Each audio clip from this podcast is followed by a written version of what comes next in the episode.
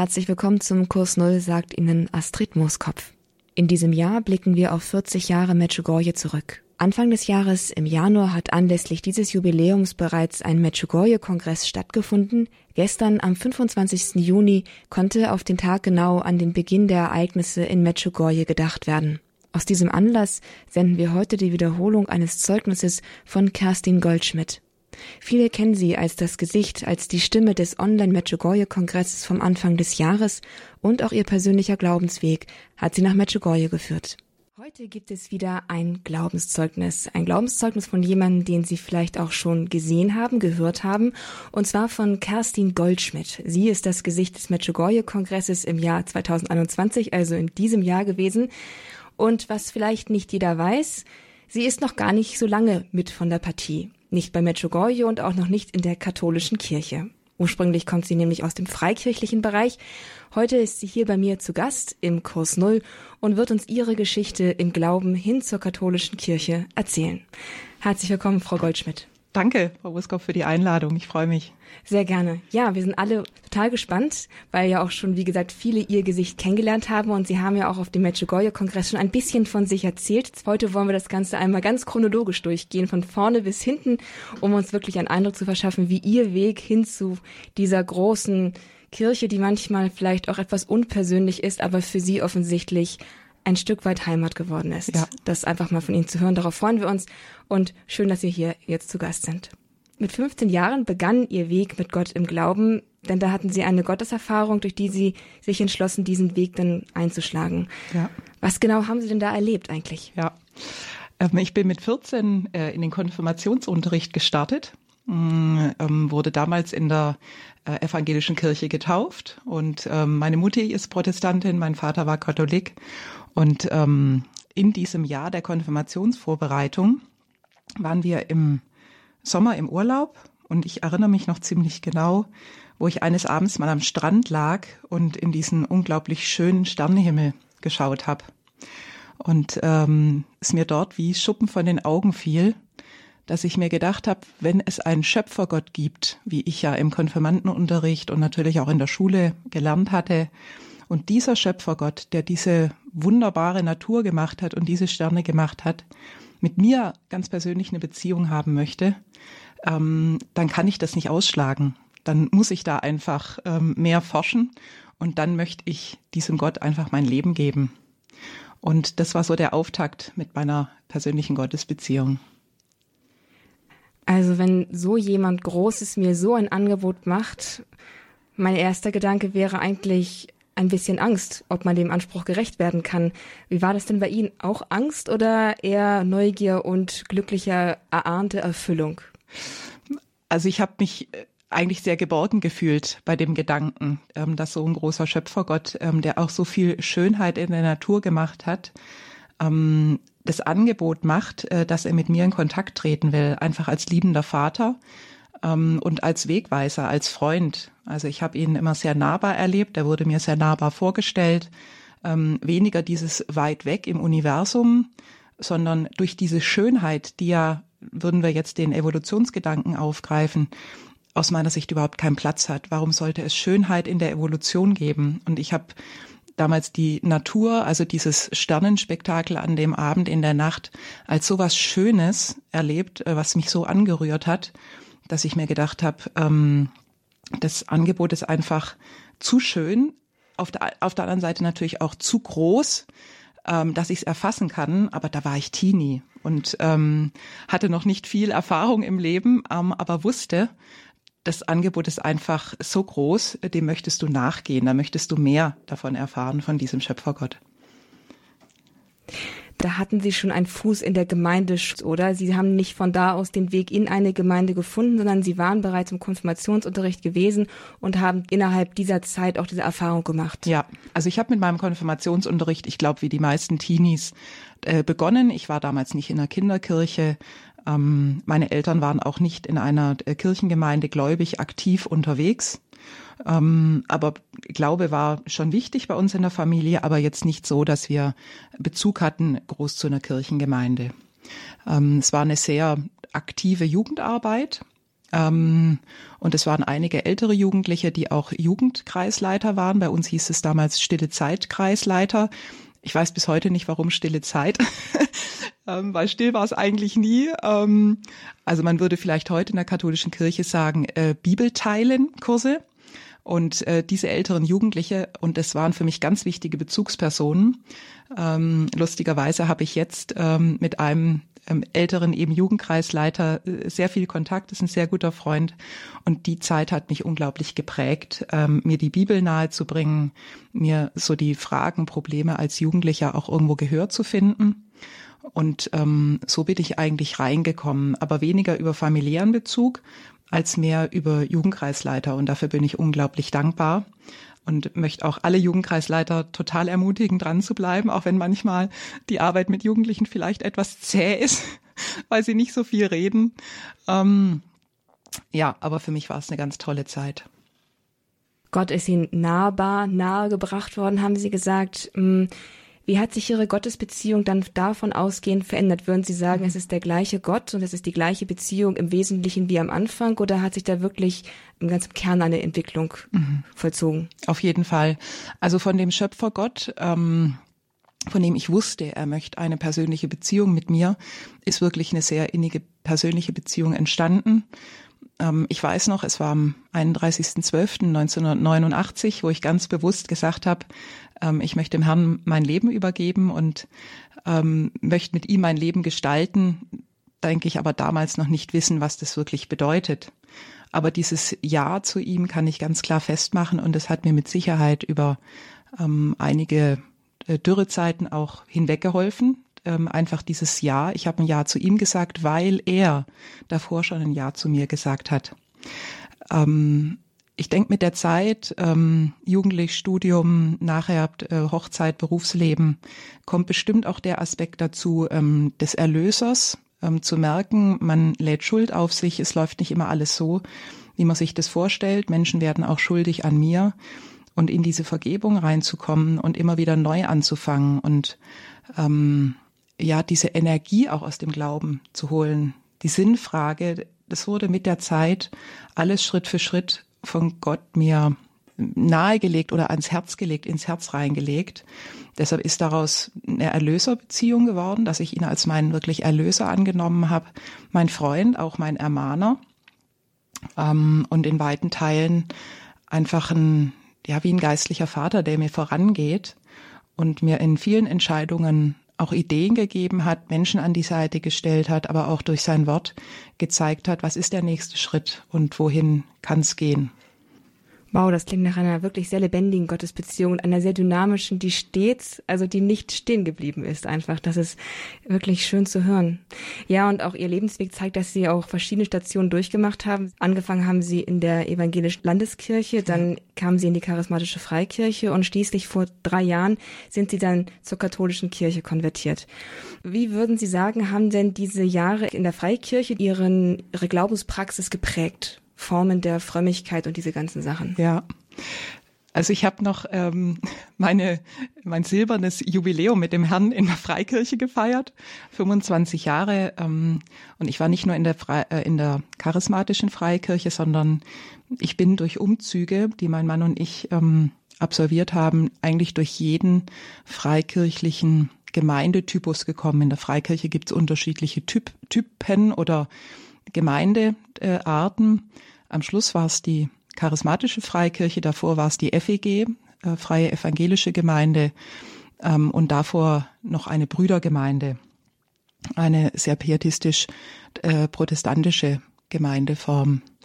Alle Gemeinden haben mich geprägt und ich habe einfach wunderbare Menschen kennengelernt, ähm, fromme Christen kennengelernt, die mit ihrem ganzen Herzen Jesus folgen und ihren Glauben wirklich authentisch leben wollen. Und die Vielzahl ähm, hat mich mit Sicherheit geprägt. Und da habe ich ganz viel von mitgenommen. Äh, die letzte Gemeinde, in der ich war, aus der ich dann aus persönlichen Gründen ausgetreten bin, das war eine charismatische Freikirche, war mir vom Persönlichkeitstyp am ehesten oder am, am, am nächsten. Diese Lebendigkeit, emotionaler Lobpreis, ähm, Pop-Rock-Musik, ähm, das entspricht mir, auch dieser Heilige Geistbezug, dass der Heilige Geist auch heute noch wirkt, dass wir sein Wirken sehen, erleben dürfen, dass wir darum bitten dürfen, dass wir wirklich sehen, wie Christus heilt, wirkt und mit uns auf dem Weg ist. Das habe ich da ganz stark ähm, erlebt, auch ganz starkes Engagement der Geschwister in den Gemeinden. Ähm, das war mit Sicherheit ja eine sehr prägende Zeit für mich. 2015 bin ich eben ausgetreten und dann ging der Weg so langsam in die katholische Kirche. Stopp, stopp, noch nicht so schnell, da kommen wir später noch zu dann. Ich wollte Sie noch fragen, nämlich zu Ihrer beruflichen Dimension. Sie sind selbstständige Beraterin und Coach, als Coach tätig. Welchen Platz hat die Arbeit in Ihrem geistlichen Leben? Ich bin jetzt seit 16 Jahren selbstständig als Trainerin, Coach, Personalberaterin im weitesten Sinne. Und ich kann schon sagen, dass das meine Leidenschaft ist und wahrscheinlich auch Berufung ist. Ähm, für mich ist das Motto schon sehr, sehr lange zu fördern und zu fordern. Und da mache ich ähm, die Parallele mit meinem Glauben fest. Ich wünsche mir von Gott, ich erwarte von Gott, dass er mich fördert und ähm, dass er mich auch fordert mit allem, was dazugehört. Und diesen Anspruch, dieses Motto übertrage ich sehr gerne auf meinen beruflichen Anspruch und auf meine berufliche Professionalität. In meinem Job geht es sehr stark darum, sich in den richtigen Momenten zurückzunehmen, ähm, Menschen Raum zu geben, zuzuhören und dann an der einen oder anderen Stelle zu intervenieren. Das kann beratend sein, das kann aber auch fragend sein, Feedback gebend, ähm, immer auf die Bedürfnisse, die der Mensch, der jetzt gerade vor mir ist oder die Gruppe, die vor mir ist, der Kunde, der vor mir ist, äh, in dem Moment hat. Ähm, und diesen Gedanken im weitesten Sinne dienender Dienstleistungsgedanke ist mir ganz arg wichtig. Und ähm, ich denke, da kann ich schon viele Dinge, die ich über meine persönliche Gottesbeziehung erlebt habe, auch in meinen Job übertragen, wenngleich mein Glauben ähm, in der Frömmigkeit äh, in meinem Job jetzt keinen Platz hat. Also gegenüber meinen Kunden ähm, denke ich, müssen die das auch nicht unbedingt mitkriegen, aber meine Person, meine Haltung ist natürlich stark durch meinen Glauben geprägt. Sie haben gerade so nonchalant das Wort Berufung einfließen lassen. Ein Wort, das im katholischen Kontext eigentlich sehr gebunden ist an, an Ehe oder, oder Ordensberufung oder Geist, einen geistlichen Stand. Wie ist es denn mit der Berufung bei Ihnen abgelaufen? Haben Sie das dann entdeckt, dass, es, dass Sie diese Neigung haben? Wie haben Sie entdeckt, dass das Ihre Berufung ist, der Sie auch nachgehen möchten?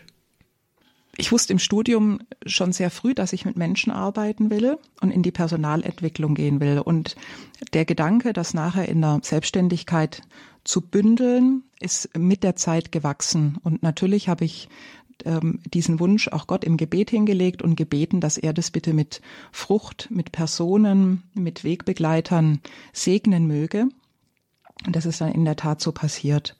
2008, ähm, 2009 habe ich dann in eine berufliche Weiterbildung gestartet.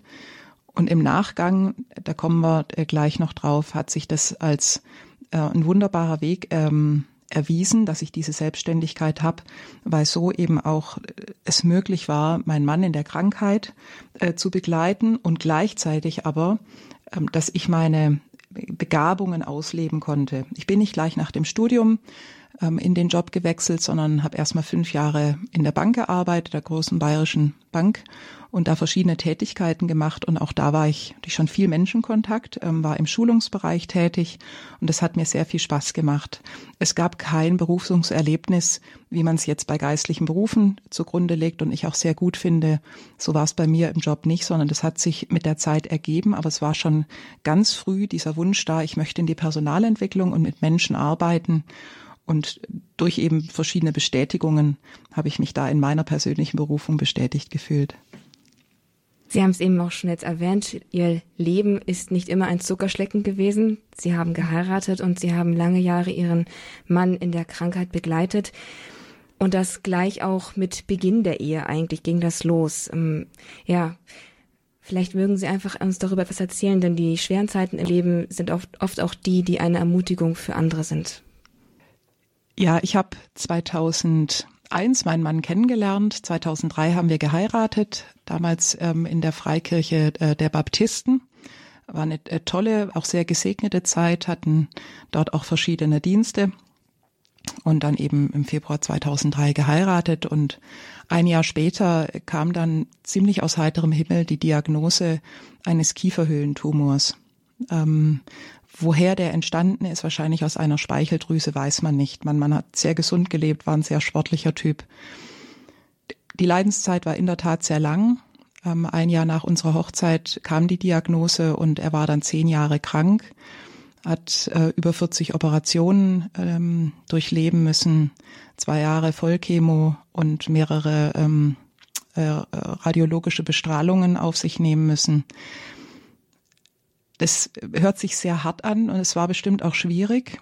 Gleichzeitig muss ich ganz klar sagen, haben wir beide und auch unsere Familien mh, die Handschrift Gottes immer wieder ähm, erkennen können durch verschiedene große und kleine Wunder, ähm, wo sich manchmal Diagnosen dann doch nicht bestätigt haben oder wenn wieder eine Operation äh vor uns stand oder vor ihm stand, dass er diese Operationen unglaublich gut verkraftet hat, mit den ganzen Narkosen drumherum.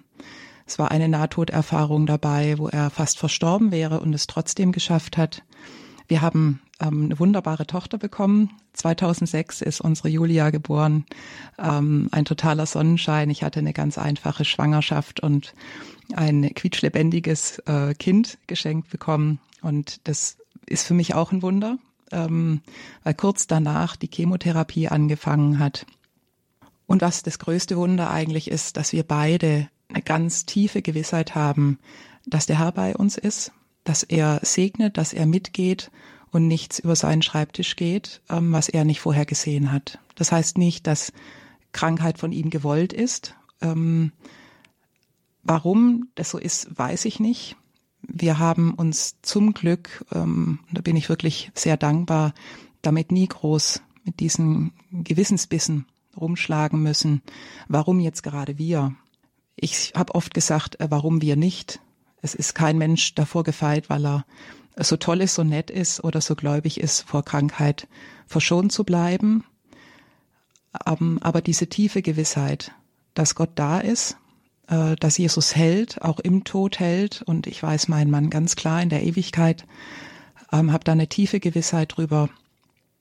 Ähm, das hat uns über viele sehr schwierige Momente, neue Diagnosen, neue Anrufe aus dem Krankenhaus, äh, Fehltritte, nach Operationen, wo etwas nicht so gut gelaufen ist, drüber hinweggeholfen.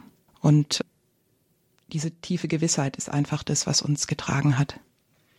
Das klingt, als hätten Sie nie mit Gott gehadert darüber, als wäre das für Sie eigentlich im Grunde genommen in Ordnung gewesen, was passiert ist, auch wenn es nicht leicht gewesen sein mag. Oh doch, ich habe ähm, oft mit Gott gehadert. Es äh, waren viele Tränen, viel ähm, Gespräch notwendig mit Seelsorgern, mit Beratern, mit Ehetherapeuten auch, ähm, damals auch mit unserem Pfarrern. Ähm, es wurde unglaublich viel für uns gebetet in den verschiedensten Gemeinden. Wir hatten große Gebetsgemeinschaften und ähm, das war in vielen oder in weiten Teilen Kampf. Es hat uns aber nie so weit auf den Boden gezogen, dass wir unseren Glauben verloren haben. Ich wusste immer, dass ich mich an den Herrn wenden kann und ich weiß noch, es gab ein Schlüsselerlebnis für mich. Es kam wieder ein Anruf, wo es hieß, der Krebs hat gestreut. Ähm, ihr, ihr Mann muss wieder in die Chemotherapie, zuerst operiert werden, dann Chemotherapie. Und ähm, ich lag heulend, ähm, schreiend auf meinem Bett und gesagt, Herr, äh, kam mir Psalm 23, 1, der Herr ist mein Hirte, mir wird nichts mangeln. Und ich habe gesagt, Herr, mir mangelt's an allem. Ähm, meine Selbstständigkeit läuft nicht. Ich habe ein kleines Kind zu versorgen. Ähm, mein Mann ist fertig, also äh, einfach die Behandlungen, die Operationen. Er war auch äußerlich entstellt. Ich so, warum steht es in deinem Wort? Ähm, das kann doch wohl nicht wahr sein. Ich weiß, dass du Gott bist, dass du groß bist, dass du heilen kannst. warum greifst du nicht ein? Und in dem Moment kam ein ganz, ganz tiefer Friede in mein Herz. Und er hat gesagt, es gibt viel, wo du Mangel leiden musst, aber ich schenke dir diesen tiefen Frieden, der ganz viel ähm, nicht wieder gut macht, aber wenn wir, ich glaube, wenn wir tiefen Frieden in uns haben, ähm, und tiefe Gewissheit haben. Und das ist ein Geschenk. Das habe ich mir nicht erarbeitet, das habe ich mir nicht erbetet, sondern es ist ein Geschenk. Ähm, wenn wir den Herrn bitten, dann dürfen wir das erleben, dass er es dass er schenken kann. Ähm, wenn wir diesen tiefen Frieden haben, dann können wir ganz viel an äußeren Schmerzen ähm, ertragen. So haben mein Mann und ich das auch gemeinsam erlebt. Und auch mein Mann, er hat es auf eine andere Art und Weise erlebt. Ähm, aber er ist wirklich dankbarerweise bis zum Schluss in dieser Gewissheit, Jesus ist größer und ich werde zu ihm in die Ewigkeit gehen. In diesem Glauben ist er gestorben. Das Ganze ist noch nicht ganz zehn Jahre jetzt her, oder? Ja. Mhm. Wie, es ist keine Zeit für so einen Verlust. Es gibt Menschen, die knacken viele, viele Jahre, Jahrzehnte an so einem Verlust, auch gerade auch mit so einer Konstellation, ganz junge Ehefrau, die frühen Jahre der Ehe, wenn die so zerrissen werden von solchen, von solchem Leid. Wie geht es Ihnen heute damit? Also dadurch, dass wir zehn Jahre hatten, wo wir uns äh, mit dem Thema Leid, ähm, Schmerzen, ähm, Verlust auseinandersetzen konnten, habe ich, jetzt will ich nicht sagen relativ äh, schnell nach seinem Tod, das wäre das wäre zu schnell, aber die Verarbeitung des Verlustes äh, fing mit Sicherheit schon in der Ehe an. Ich weiß oder ich wusste, dass ähm, mein Mann ähm, es nicht schaffen wird, meine Tochter zu erziehen und ich wusste auch, dass ich äh, mit einem kleinen Kind alleinerziehend sein werde. Ähm, als unsere Tochter geboren wurde, war mir das klar. Und ähm, ich sage, ich bin schon ein Typ, der dem Problem ins Auge sieht und äh, wunderbare Eltern hat, ähm, die mich in allem äh, toll unterstützt haben. Ein klasse Bruder, auch Arzt, Schwägerin, die mich immer unterstützt haben und gesagt haben, egal was du brauchst, wir versuchen dich da zu unterstützen in dem, was du, was du da durchmachst. Und das hat mir so im, in dem, in dem Doing, im täglichen Alltag sehr, sehr viel Hilfe und ähm, auch Ermutigung gegeben. Der Punkt, nicht zu verbittern, ähm, den hatte ich in der Tat ähm, nach, der, nach dem Tod von meinem Mann, ähm, weil es einfach viele Probleme gab und ähm, viel nicht verarbeitet war ich denke, so ein, zwei Jahre nach dem Tod hat es gebraucht. Ich habe mit vielen Freunden gesprochen, auch da wieder mit Seelsorgern, mit Pfarrern gesprochen, die mich einfach immer wieder ermutigt haben, ähm, auf Gott zu vertrauen. Und auch da sage ich, wohin sollte ich gehen, wenn nicht zu Gott? Ähm, welche Alternative gibt's? Und ähm, es ist gut, Felder zu haben. Für mich war es mit Sicherheit auch die Arbeit, ähm, den Verlust zu kompensieren äh, eine Alternative zu haben. Ich habe früher immer davon gesprochen, von meinen Inseln. Ich gehe zum Kunden, ich gehe beraten und da muss niemand wissen, was zu Hause gerade bei mir abgeht, ähm, weil ich, das ist meine Insel, wo ich einfach nur arbeiten möchte äh, und nicht über meinen Mann, nicht über den Tod und nicht über die Probleme nachdenken möchte. Aber auf der anderen Seite muss man sich natürlich ähm, damit auch auseinandersetzen und draufschauen, was tut weh, ähm, wo sind die Schwierigkeiten, aber nicht dabei stehen bleiben. Christus war drei Tage, ich sag mal, ganz unten im Tod, bevor er dann auferstanden ist. Und Zeit der Trauer ist wichtig, aber der Fokus, der Blick darf und muss nach vorne gehen. Der Tod hat nicht das letzte Wort. Ähm, er hat es nicht gehabt äh, in meiner Ehe und ich werde meinen Mann wiedersehen. Ähm, und das sage ich ganz unpathetisch. ähm, es sind viele tote Verstorbene uns schon vorausgegangen. Darauf dürfen wir uns freuen. Ähm, und ich denke, die wissen, was uns erwarten wird. Und sie wollen nicht, dass wir jetzt hier untätig rumsitzen und ähm, ein Halleluja vor uns hinsingen und unsere Hände in den Schoß legen. Nein, der Herr hat uns Herz, Hirn und Hände gegeben, mit denen wir was anpacken dürfen.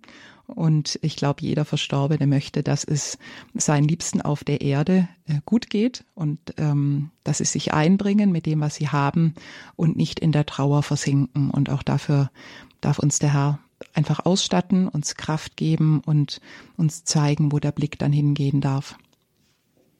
Und wohin das weitergegangen ist, das hören wir gleich weiter hier nach einer kurzen Musikpause von Kerstin Goldschmidt. Sie erzählt uns von ihrem Weg im Glauben, der sie letztendlich dann in die katholische Kirche geführt hat. Also gleich nach einer Musikpause geht es hier weiter mit dem Kurs Null und dem Glaubenszeugnis von Kerstin Goldschmidt. Ich bin Astrid Moskopf. Schön, dass Sie hier mit dabei sind.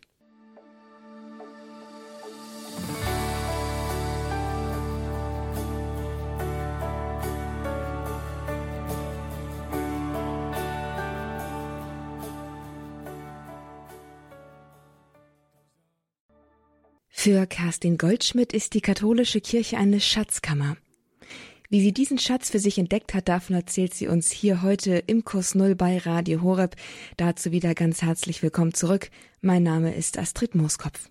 Im ersten Teil der Sendung haben wir von dem Glaubensweg von Kerstin Goldschmidt gehört.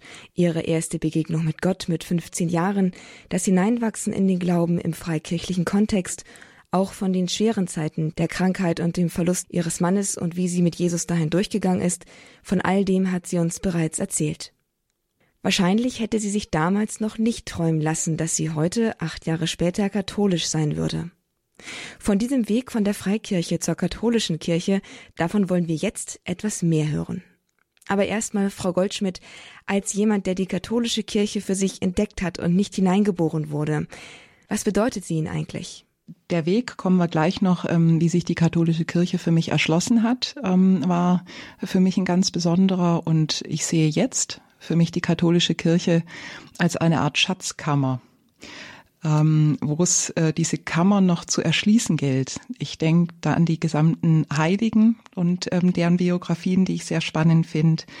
Ähm, diese heilige Atmosphäre in einer Messe ist für mich etwas ganz Besonderes ähm, aber auch den Katechismus zu durchdringen, ähm, Katecheten zuzuhören, wie sie das Wort Gottes auslegen vor diesem Hintergrund eben unserer 2000-jährigen äh, Geschichte.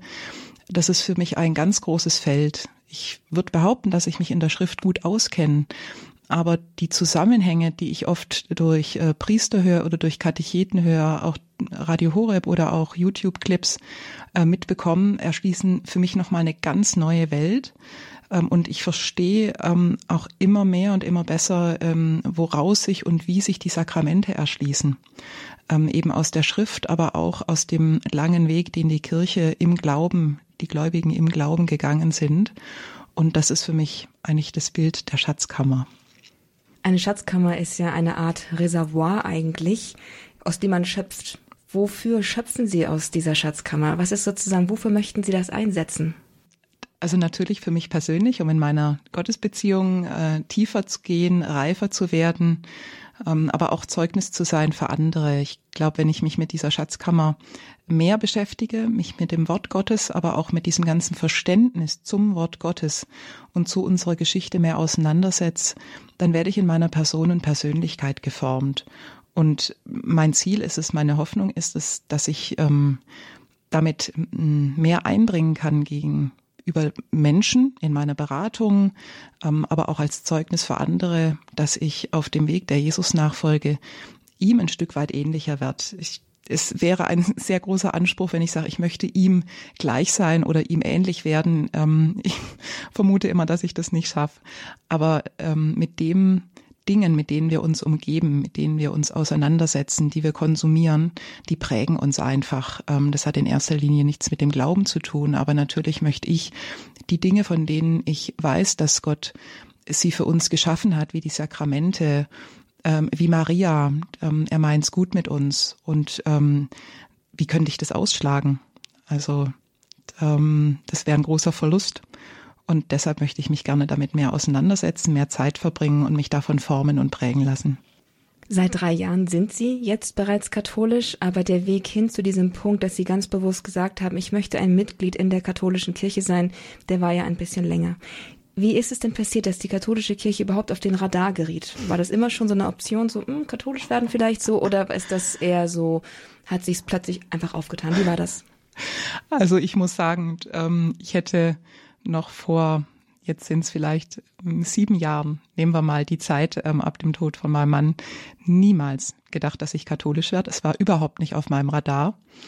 Ähm, 2015 bin ich aus persönlichen Gründen aus der charismatischen Freikirche ausgetreten und war dann erstmal planlos. Also ich wusste nicht wirklich, ähm, wo ich hingehen sollte, war aber mit der charismatischen Erneuerungsbewegung der katholischen Kirche, weil sie eben meinem Frömmigkeitsstil so entsprach, schon länger über einen sehr guten Freund im Kontakt. Und der hat damals gesehen, dass ich ähm, Anschluss brauche oder gerne Anschluss habe, auch mit meiner Tochter, und hat mich dann eingeladen in die charismatische Erneuerungsbewegung ähm, in der Diözese Rottenburg-Stuttgart. Und ähm, die machen einfach eine wunderbare, tolle, gesegnete Arbeit.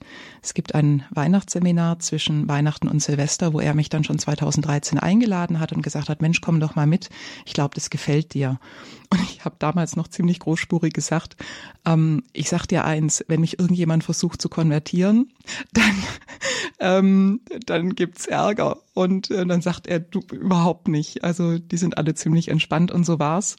Und ich muss wirklich sagen, ich hatte leider sehr viele Vorurteile, die ich dann ganz schnell abbauen durfte. Das war mein erster Kontakt mit Katholiken und ich war sehr positiv überrascht, dass es so lebendige, gläubige Katholiken gibt, die im Heiligen Geist stehen, die tollen Lobpreis machen, ähm, die beten ähm, um Heilung, wo Heilung passiert, die segnen, ähm, total lebendige Priester. Ähm, ich war wirklich total angetan, aber es war für mich trotzdem überhaupt kein Grund, in die katholische Kirche zu konvertieren oder zu wechseln.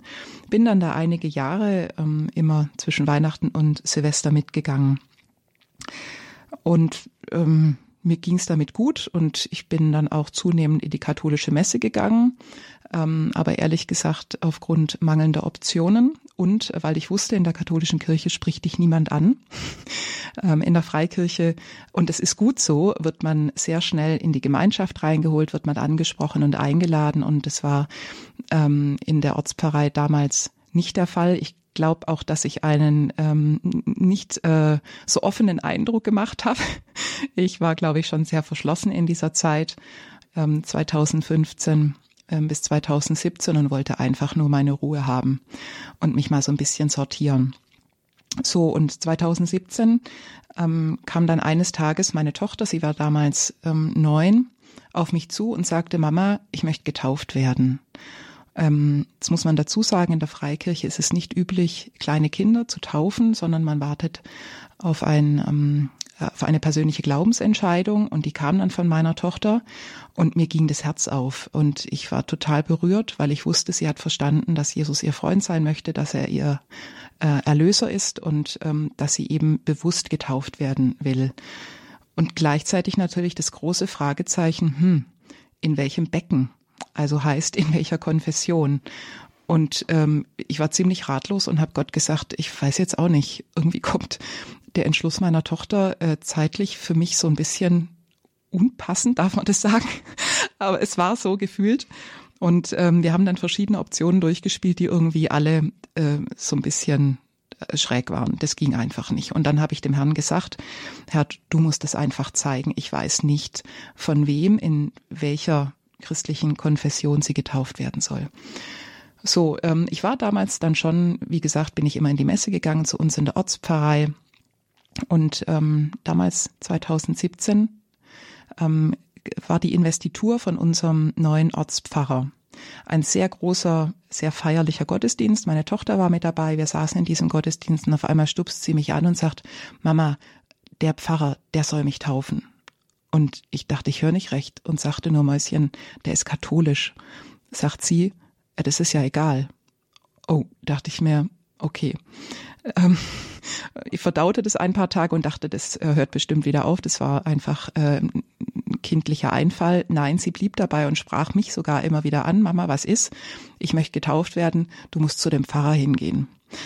Und dann ähm, nach einigen Wochen, ich konnte es nicht mehr länger rauszögern, fasste ich mir also ein Herz und ging zu diesem Pfarrer, stellte mich vor und sagte, also bin verwitwet, ich bin war Freikirchlerin, ich komme zu Ihnen schon länger in die Messe, meine Tochter möchte gerne von Ihnen getauft werden. Ähm, ich dachte ehrlich gesagt, der sagt, das geht halt nicht. Und ähm, weil wir hatten noch eine kleine Hürde oder einen Wunsch geäußert, dass meine Tochter groß getauft wird. Das heißt, wie sie es aus ihrer ähm, bisherigen Sozialisation, aus ihrem bisherigen Weg kannte, äh, in einem großen Becken mit Untertauchen. Freikirchler machen das entweder draußen in offenen Gewässern oder Schwimmbädern oder eben Taufbecken in der Gemeinde. Und diesen Wunsch wollte ich meiner Tochter nicht abschlagen, weil das für sie Taufe ist. Sie war bisher noch nie bei einer Kindstaufe mit dabei. Also habe ich diesen Wunsch auch bei dem Pfarrer geäußert und er guckte mich mit großen Augen an, lächelte und sagte, ja, Frau Goldschmidt, das kriegen wir hin. Und ich war so berührt. Ich dachte, ich höre nicht recht. Ähm, ja, das ist nicht üblich und hat mir auch erklärt, warum in einer katholischen Kirche am Taufbecken getauft wird, dass das schon seinen Sinn hat. Und ähm, umso mehr habe ich es einfach, bin ihm so unglaublich dankbar, ähm, dass er das möglich gemacht hat. Und wir hatten dann ein halbes Jahr später ein ganz tolles, großes ähm, Tauferlebnis ähm, in einem ähm, Naturfreibad mit 100 Gästen und es waren bestimmt 600 Badegäste dabei, ähm, die zugeguckt haben, sehr erstaunt waren. Ähm, es war ein riesengroßes Zeugnis und ähm, einfach ein ganz tolles Erlebnis und es hat mein Herz äh, unglaublich angerührt dass das in der katholischen Kirche möglich ist und dass auf diesen Wunsch eingegangen wird, wo ich auch verstanden habe, ähm, dass einfach mittlerweile auch total überzeugt bin von Kindstaufe, aber dass das möglich ist und ähm, genau, dass uns dieser Wunsch gewährt war. So, und ähm, nach der Taufe hatte ich dann den Eindruck, dass der Herr so mich ganz persönlich anspricht und sagt, Kerstin, ich bin diesen ganzen Weg mit dir mitgegangen und du hast gesehen, was ich für Türen aufgemacht habe, wo ich dich hingestellt habe. Möchtest du nicht nach Hause kommen? Und ja, ich habe gesagt, ja, das will ich und habe den Eindruck, dass die katholische Kirche genau dieses Zuhause ist, nachdem ich so viele Jahre unterwegs war.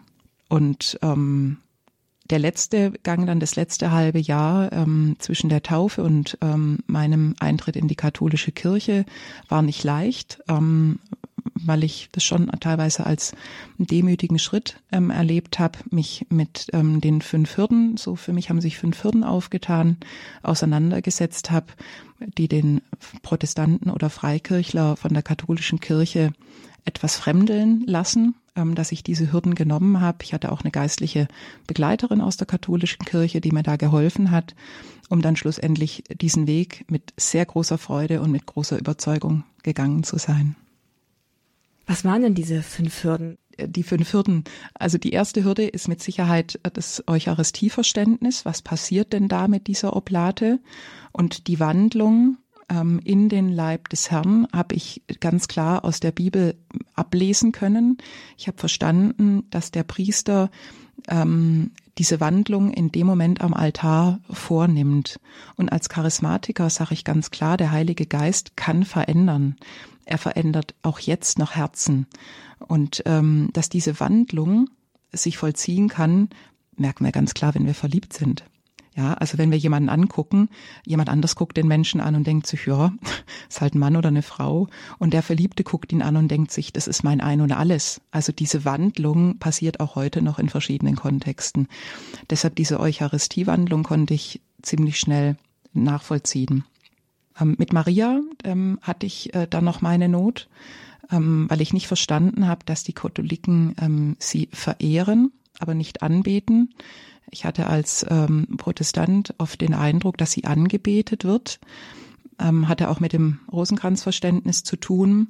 Und als ich auch da wieder die Schrift zur Hand genommen habe und ähm, den Katechismus zur Hand genommen habe, habe ich verstanden, nein, sie ist wie eine Art Fluglotsin äh, zu Christus hin. Sie verweist immer wieder auf ihn und sagt, ähm, guckt mich an und ähm, betet, aber geht zu Christus. Ja, also wie der Fluglotse auch das Flugzeug lotst, lotst sie uns, lotst sie uns Menschen hin zu Christus. Ähm, und da ist sie einfach ein ganz tolles weibliches Vorbild ähm, auch für mich. Das war die zweite Hürde.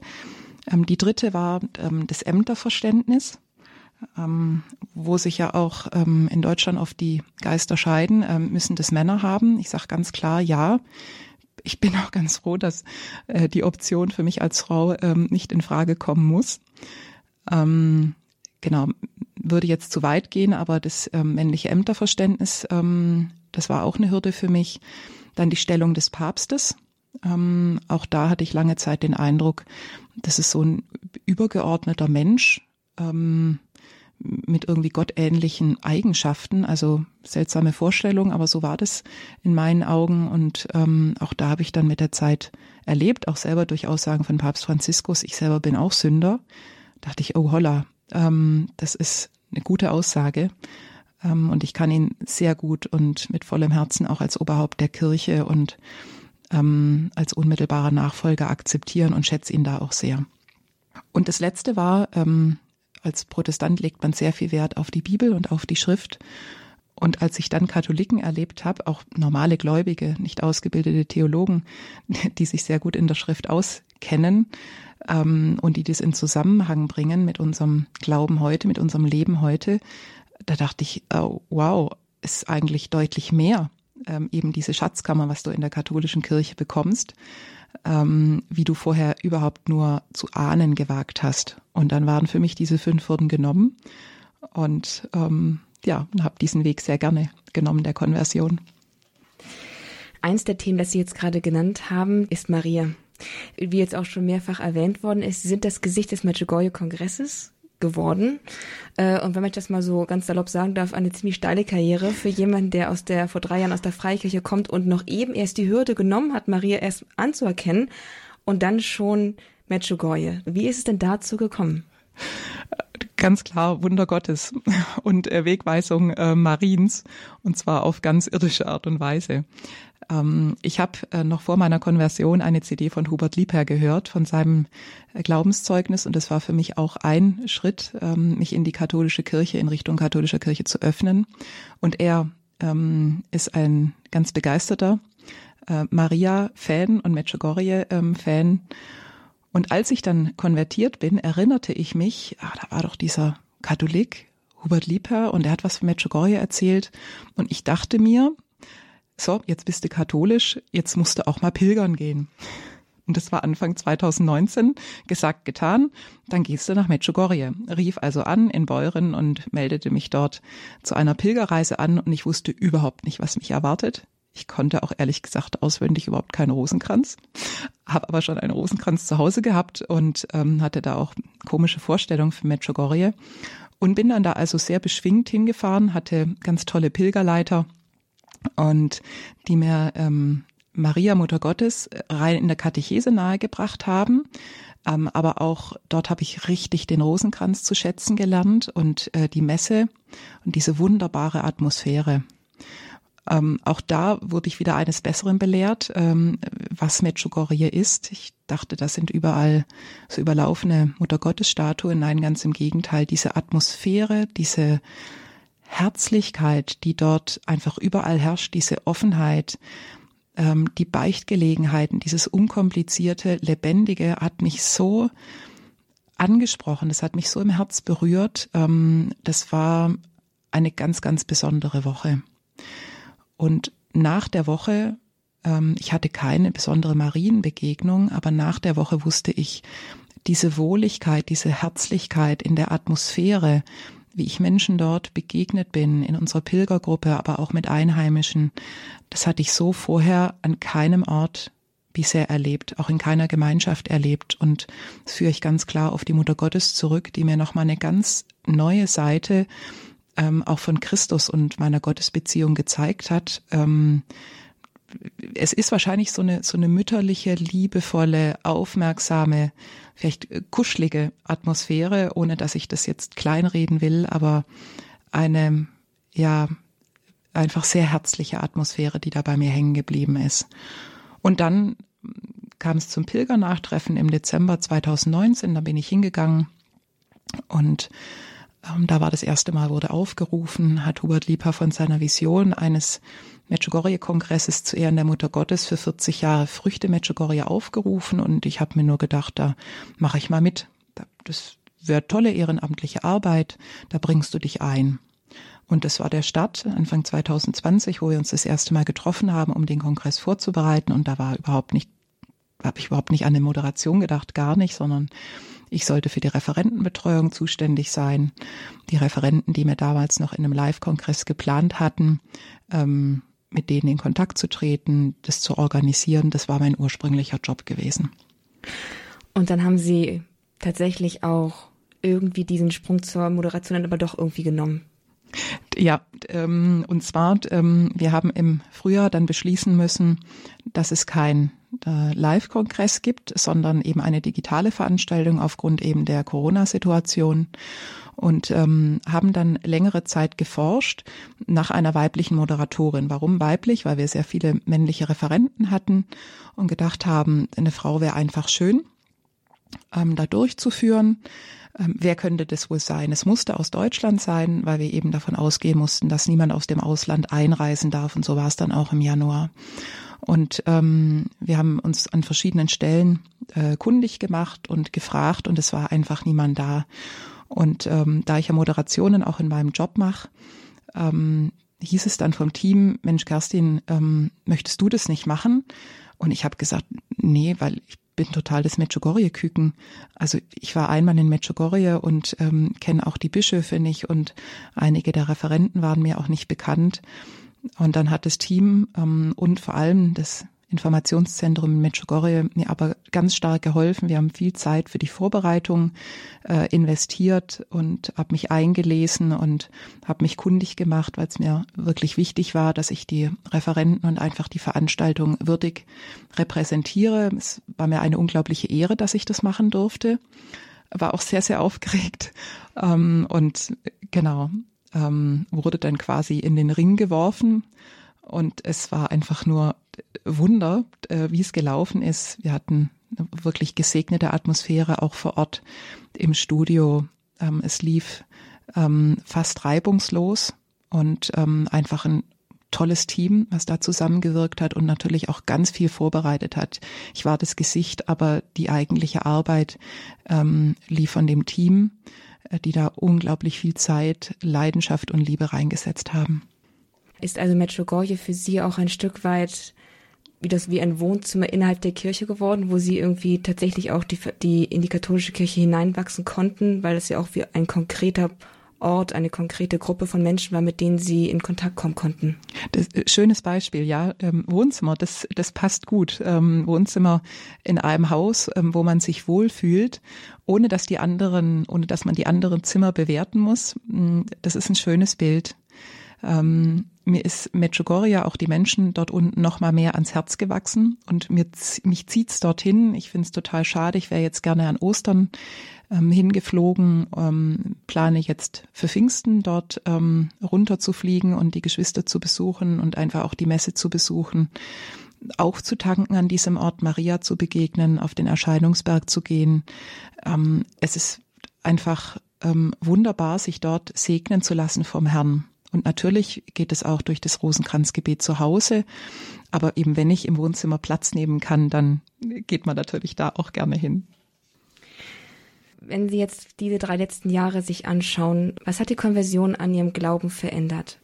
Für mich ist es ein ganz großes Privileg, ähm, in einer Kirche zu Hause zu sein, die weltumspannend ist und äh, wo wir Deutschen ähm, oder jetzt auch unsere Pfarrgemeinde ähm, im Remstal nur ein ganz kleiner Teil sind das ist für mich ein, ein ganz großes Privileg, ähm, daran mitwirken zu können und bei allem, was nicht günstig läuft in der katholischen Kirche in Deutschland, wo wir Schwierigkeiten haben, ähm, sage ich immer, the sky is the limit. Gott möchte gerne von uns oder möchte gerne von mir, so empfinde ich das, dass da, wo ich lebe, dass ich da mitwirken kann.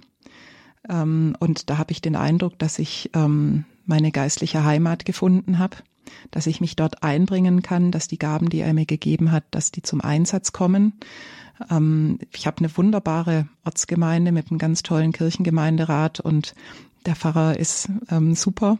Ähm, das heißt, mich da einzubringen, ist ein totales Privileg und an diesen übergeordneten Themen wie jetzt zum Beispiel Medjugorje mitwirken zu dürfen oder auch hier sein zu dürfen, ist totales Geschenk und äh, eine totale Bereicherung. Und ähm, das hat die Konversion auf jeden Fall gebracht. Es müssen nicht immer die großen Ereignisse sein, ähm, sondern diese vielen kleinen Dinge und die Gewissheit zu haben, ich bin nicht alleine, ähm, nicht in dieser großen Geschichte. Ähm, wir leben im Schnitt 80, 90 Jahre. Das ist eigentlich nichts im Vergleich zu den 2000 Jahren und trotzdem macht es einen Unterschied. wo wir jetzt wirken, wo wir jetzt sind, uns der Herr jetzt hingestellt hat, weil genau da sollen wir sein und dürfen wir mitarbeiten.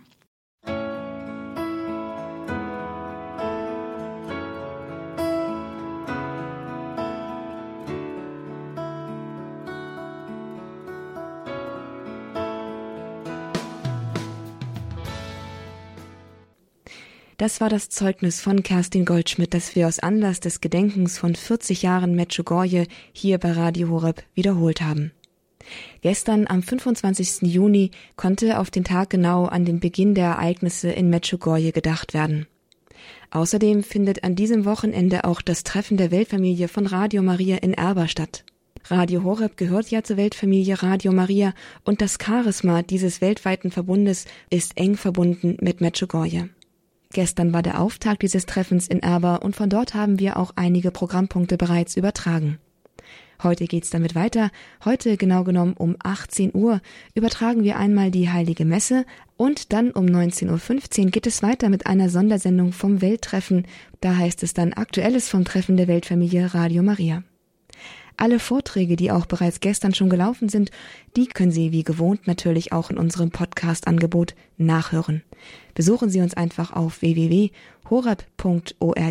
schauen Sie in der Mediathek vorbei, entweder bei Sondersendungen Event, dort finden Sie die aktuellen Übertragungen aus Erba, oder wenn Sie diese Sendung noch einmal hören möchten, das Zeugnis von Kerstin Goldschmidt, der Stimme und dem Gesicht des Medjugorje-Kongresses, dann gehen Sie einfach in die Rubrik Kurs Null.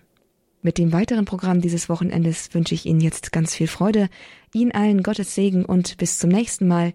Das war der Kurs Null bei Radio Horeb und mein Name ist Astrid Mooskopf.